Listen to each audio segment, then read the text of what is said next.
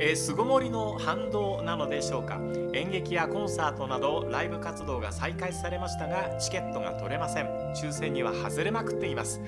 えー、一生のうちに与えられた幸運には限りがあるからこれは外れてもいい。東京でダメなら名古屋があるさなんて強がってみても四次募集にまで外れるとさすがにへこむのです、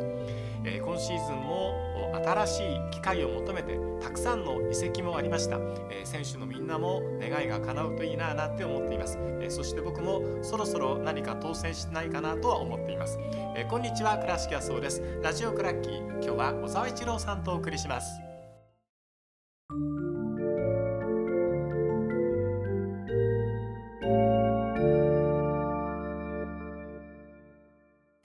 小沢一郎さんです。よろしくお願いします。お願いします、はい、小沢さん演劇とか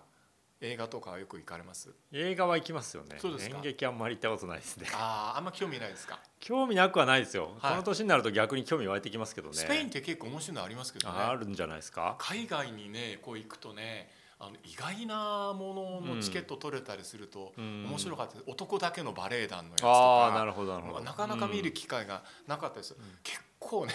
良かったりす。るいるんですよ。ウィーンにね行った時にね飛び込みでねあの即興コンサートみたいのを今日やりますからって言ってすごく安かったチケットだったんで、はい、じゃあ入っちゃおうかなと思って入ったらめちゃくちゃうまくてびっくりした。もうねなんていうんですかねあのよく駅とかで演奏している若者とかいるじゃないですか、うん、この子たちは一回見たらいいと思う、うん、なるほど。勉強になるし自信なくすんじゃないかなと思うぐらい、もうね 上には上がいるレベル高すぎる。あの辺の人たちですっと呼んできた人たちでもそれででこんなに何クラリネットかオーボエ上手い人が普通にやってるのっていうレベルのものがあったりするんで刺激って大事ですよね。大事じゃないですか、うん、たくさんやっぱり興味もねいろんなジャンルに向けて興味を持つことが大事なので、はい、僕はそれは倉敷さんから学ばせていただいてます。いやいやいやいや。小沢さんは、はい、こういろんなこの試合の情報を集めるときに、はい、こういろんなとここう馴染みのところ、うん、信用を置いてるところ信用あんまり置いていないけども、うん、ちょっとチクチクするような情報を出してくれるっていうところの、はい、おそらくこうブックマーク的なものをたくさんお持ちだと思うんですけども、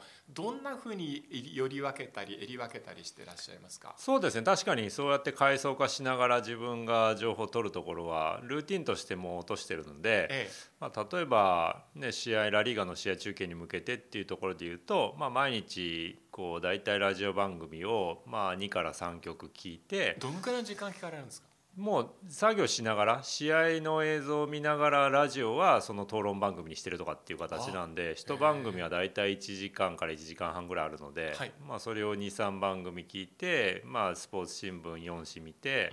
でネット情報であとはその信頼してるジャーナリストを SNS ツイッターリスト化してるので、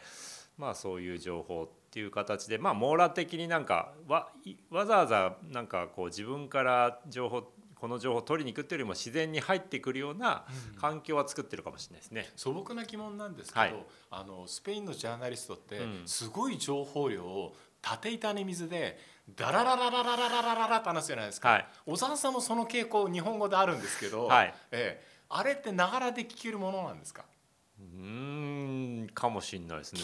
どうなんですかね。はい。それも能力というか訓練なのか今今だとそのスペイン人ジャーナリストがみんな自分の YouTube チャンネル持ち始めて、毎日その番組じゃなくて、ええその有名ジャーナリスト同士を集めてのなんかこう番ライブ配信を毎日1時間半ぐらいとかしますからね、うん、興味深い内容なんですか？結構興味深いですよ、ラジオでもちゃんと出てくるような結構まあしっかり信憑性あるこうジャーナリストが出てくるので、うん、結構情報源として役に立ってますね。なるほどね。うん、そこもね例えばねこう日本のこう新聞の中でもここは情報的に飛ばしが多いとか、うん、ここはちょっと浮ついた情報でまあとにかくこうヘッドラインだけで売ろうかなみたいなところも中にはあるじゃないですか、はい、そういうところで書いているライターとか記者ってのもいるわけでしょ。もちろんもちろん。そういう人たちっていうのも重要はある？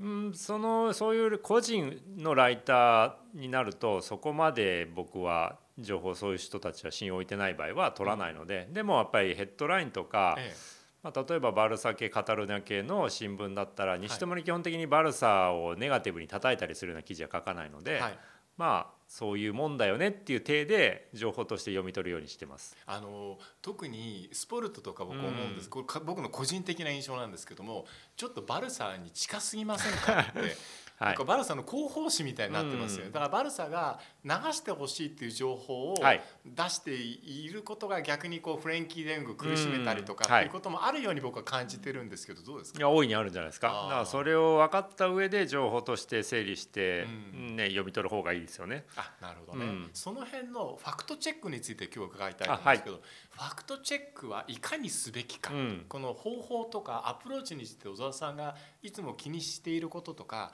方法があったら教えていただきたいんですけど。僕はそのサッカーの扱ってると結局そのサッカーの中心部にいるフロントとか選手直接そういう情報源にアクセスする機会って少ないので、はい、基本的にまあ現地の報道情報ジャーナリストが言ってることをまあまた聞きで情報として得ることになるので、まあ最終的にファクトチェック完璧にするのはほぼ難しいなと思ってるんですね。ただやっぱりファクトチェックは最低限しなければいけないので一人が言ってることだけを鵜呑みにしない一つのメディアが言ってることではなくてその情報がこう2人あるいは2つの媒体でかぶり始めるとダブルチェックできると、まあ、ある程度大丈夫かなっていうふうには見てます。複数のソースを見て、はい、同じ情報が出ているかということをまずチェックする、ね、ということですね。はい。まあ、そこが僕の場合は重要かな。で全部裏取りしてると逆にこ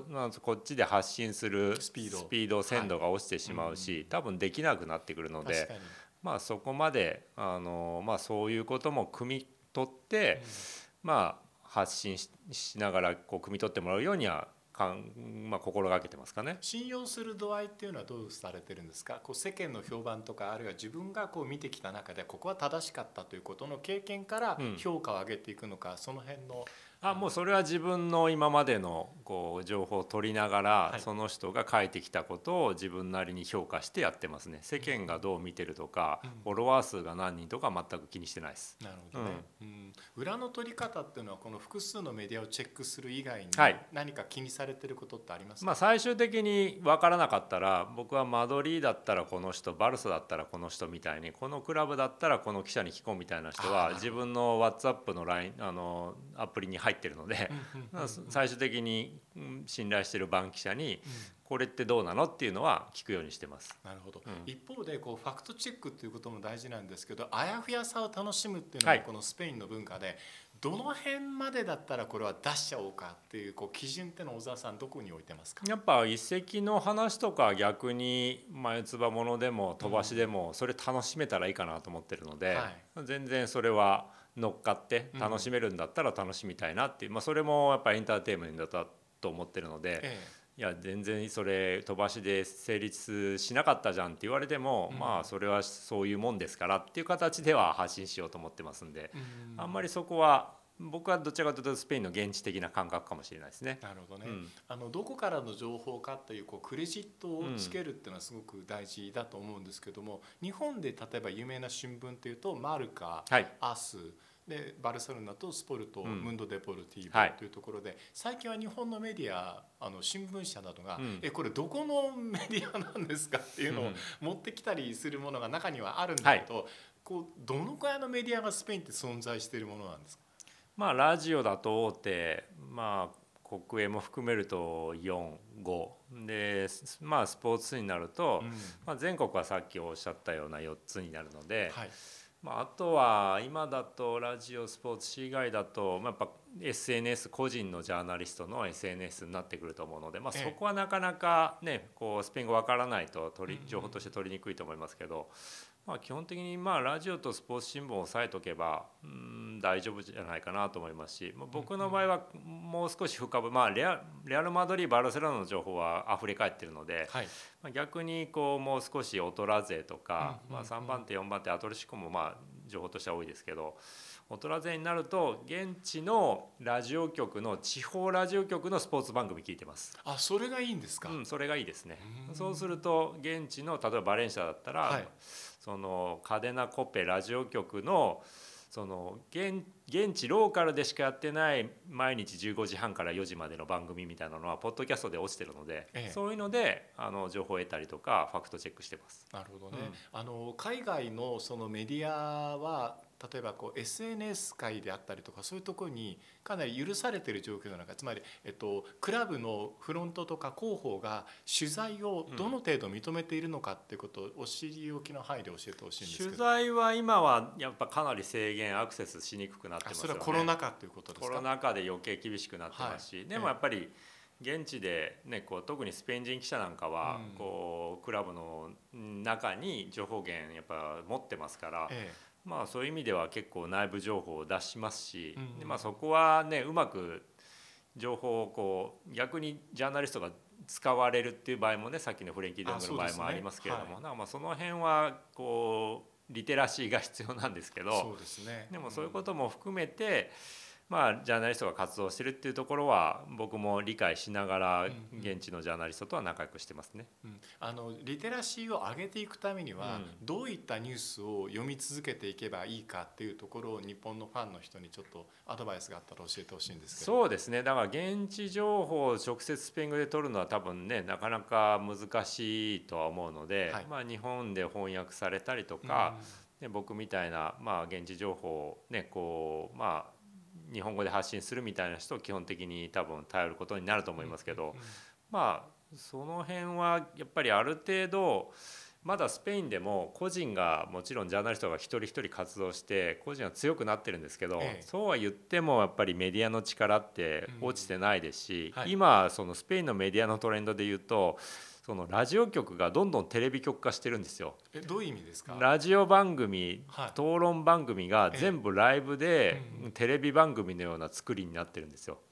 ラジオやってんのにテレビでもこう番組として成立するみたいなことになってるんでそれは YouTube とか。YouTube であったりとか本当のテレビ？本当のテレビもあるんですよ。はい、だからそういうことになってるんで、うん、やっぱやっぱメディアのパワーはスペインの場合全然落ちてないので、うん、大手の。でもそれってあれですよね。お金かけないで討論が面白いんだったらそれに勝るものはないなって感じですよね、そうですそうです、うん。だからそういうなんかやっぱ討論まあラジオの討論番組がきっかけでチリンギートみたいなところが番組として成立させるようになって、まあそれがじゃあラジオ局もともとやってんだからそれもテレビ化しちゃおうみたいなところとか、ラジオの実況の例えば各試合の会場もその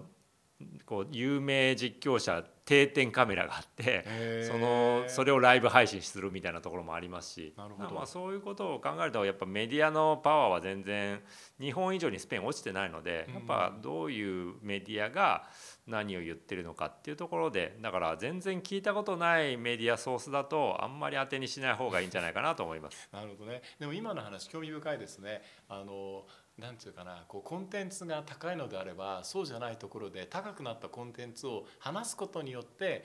一つのショーにしてしまうっていうのはお金もかからないしもともとだからそのコンテンツが魅力があればそれ成り立つわけですから、うんはい、これフットボールに限らずあらゆるコンテンツがこれ真似することできるわけですよね。できるんじゃないですか？日本もやればいい、ね、実際にそのコンテンツを買う権利がなくても、うん、コンテンツを語るっていうことは誰でもできるので、ね。うん、それをやっぱりコンテンツ化できちゃいますから。ね、そこがね昔からこう映像がなかったらダメだっていうところに日本のテレビ局ってすごく縛られてきた時代があって、だからラジオ的なアプローチが番組になって平気なんだったら大丈夫なんじゃないかなって気がしますけどね。うん、で多分その流れは多分日本にも来そうだなと思ってるんで、まあ、スペインなんかはまさにそうあってなんか逆に。話が面白かったらもう映像にもそれがなっちゃうみたいな、ね、ところは流れとしても来そうですよね。うん、まあ、海外のメディアからこう自分のサッカーフットボールのリテラシーを上げていく方法ってのいろいろあると思うんですけど日本がこう日本のサッカーの中でこうリテラシーを上げていくっていうことに関して何か海外から学べるところとかこういうところはプラスにしてもいいんじゃないのかなっていうところがあれば伺いたいんですけど、うん、日本の場合はもうちょっとサッカーをまあもともとそもそもなんか語るメディアが少なすぎません？そうそうですよね、J リーグもそうですし、えー、みんなそれぞれが、自分のライフスタイルに沿って見てるんでしょうけど、うん、見たものを語り合う場が、うん、機会が少なすぎるので、うん、なんかもうちょっとそこを融合してみんなで語り合ったりとかしてもいいんじゃないかなとは思うんで、こうまあそれがねこうこの試合どうだったみたいなところがそういうビッグゲームがないのかもしれないですけど、まあ、でも日本代表の試合とかがあった時には、みんなでそういうここの試合どうだったみたいなことを言う場が、はいあってもいいんじゃないもっとあってもいいんじゃないかなこの時代。でその場を作るのって YouTube のチャンネル作ればねそんなに難しいことではないし、ね、まあ、こういうね倉敷さんが個人でやられてるようなポッドキャストもそうですし、ええ、なんかそうもっと増えてほしいなと思いますけどね。与えられてるツールっていうのはみんなどこの国でもほぼ等しく同じじゃないですか、ね、あの YouTube にしてもポッドキャストにしてもそうだと思うはい、あとは遊び方の問題で、うん、じゃあテレビ局とかラジオ局がそういう人たちに門戸を開いてないかというとどんどんやってくださいって、うん、ハッシュタグで応募してくださいって言ってるけど、はい、じゃあなんでやんないのかっていうとそこの求心力がないからですよ。テレビ局とかラジオ局がこういうものをやりましょうっていうことが、うん、何でもどうぞっていうのは何にもないんですよ。すよね、うん、もうちょっと具体的にサジェッションしてあげないと、そこのところは食いついてこない。確かに、うんだからまあ SNS のそういうなんかこのハッシュタグで応募してください投稿してくださいみたいなのは確かに日本の場合は使い方が下手ですよね。そうなんです、うん、えー、それは自分たちがまず最初に面白いものを提示しないから、うん、そうしないとこのレベルで皆さん参加しましょうっていうふうななんかモチベーションとか動機づけができないんですよ、ね、なるほどなるほど。うん、だそこに例えばタレントが入ってくるのは嫌だっていう人いるかもしれないけどそれで集まるならそれで活性化させればよくて、うん、大事なのはこう構成作家だったりとか、うん、ちょっとした仕掛けをする人が大事かなって気がしますけど、ね、確かにいつもおっしゃってますけどその番組のねラジオ番組でもやっぱり質問の質を上げるための番組側のねこうやっぱりレベルが必要っていう話は僕もそれを思ってて、はい、最近スペインのラジオ番組なんか聞いてても、やっぱレベルの差が工程が出てきてて僕が一番好きなジャーナリストのマルディーニのそのムンド・マルディーニっていう、まあ、YouTube も彼持ってるんですけど、はいはいラジオね、ラジオ番組でも一部のコーナーあるんですけど、はい、そこにまあ毎週その何曜日か忘れましたけど10分ぐらい今のヨーロッパのフットボール事情を語る番組は全部リスナーからの質問をマルディーニが答えるっていう形なんで質問をみんな電話で録音して送るっていう形式なんですけどその質問のレベルが半端ないレベルなんですよ。全部僕こんな質問できないっていうような質問ばっかりなんですよ。とにかく見てるとにかくマニアックな選手見てるやっぱりリスナーばっかりなんで、やっぱそういうものを作っていかないとこれからの時代はなんかこううん全然そういう。やっぱり視聴者を引きつけるようなコンテンツにならないんだろうなっていうのは最近思いますね。確かにね。あの見てくれる層っていうのは、うん、ウルトラ超速い層っていうのはほんの数パーセントいて、比較的速い層、うん、それから比較的遅い層、うん、かなり遅い層って分かれるんですよ。はい、で比較的遅い層から下っていうのが7割を占めるんです。なるほど、だトップの3割のうちのどこかをターゲットにしていかないと引っ張ってはいけない。そうですよね、だからもうなんかこうついてきてねっていうことを考えてないと思うんですよね。そういう企画とかコンテンツって、もうとにかく自分たちがもうねこうある意味もう一般的なリスナー度外視でこう話したいことを話してる。でそれどういうことってリスナークエスチョンマークつくんだけど、でもそれ聞いて楽しいみたいなものが日本にももっと必要かなと。だからまあ日本のね前倉石さんと話しましたけど中継の代表の中継の作り方なんかちょっとやっぱりレベル下げすぎじゃないですか。そうですね、うん、もっとなんかそういうまあね、超上のアーリーアダプター層ばっかり狙ってもダメなんでしょうけど、はい、もうちょっと上げてもいいのかなと思いますけどね。僕はねこれあの本当に正直に言いますけど上げられない理由っていうのは、うん、作り手のレベルだと思います。なるほど。だから自分このくらいの人たちが聞いてるんですよっていうのを思い上がりで、うん、実は自分たちがそこまでしか知識がないからそこで済ませちゃってる、うん、やっぱ背伸びしてもうちょっと頑張って勉強して上目指さないと、もうちょっと多くの層はつかめないんじゃないかなっていうようなこう努力の問題かなって、今自分自身のね、ね反省も含めてそう思ってますけどね、うん、まあ、番組のこう正しいやり方っていうのはどういうものかっていうのはこう永遠のテーマだと思うし、うん、あの小沢さんと今度機会も受けてちょっとコンテンツホルダーの負うべき責任、そうですね、とこについてはちょっと時間、はい、いただきたいと思いますので、ぜひぜひ。よろしくお願いいたします。えー、今日はファクトチェックはしっかりとそしておおらかにというテーマで小沢一郎さんにお話伺いました。どうもありがとうございました、はい、ありがとうございました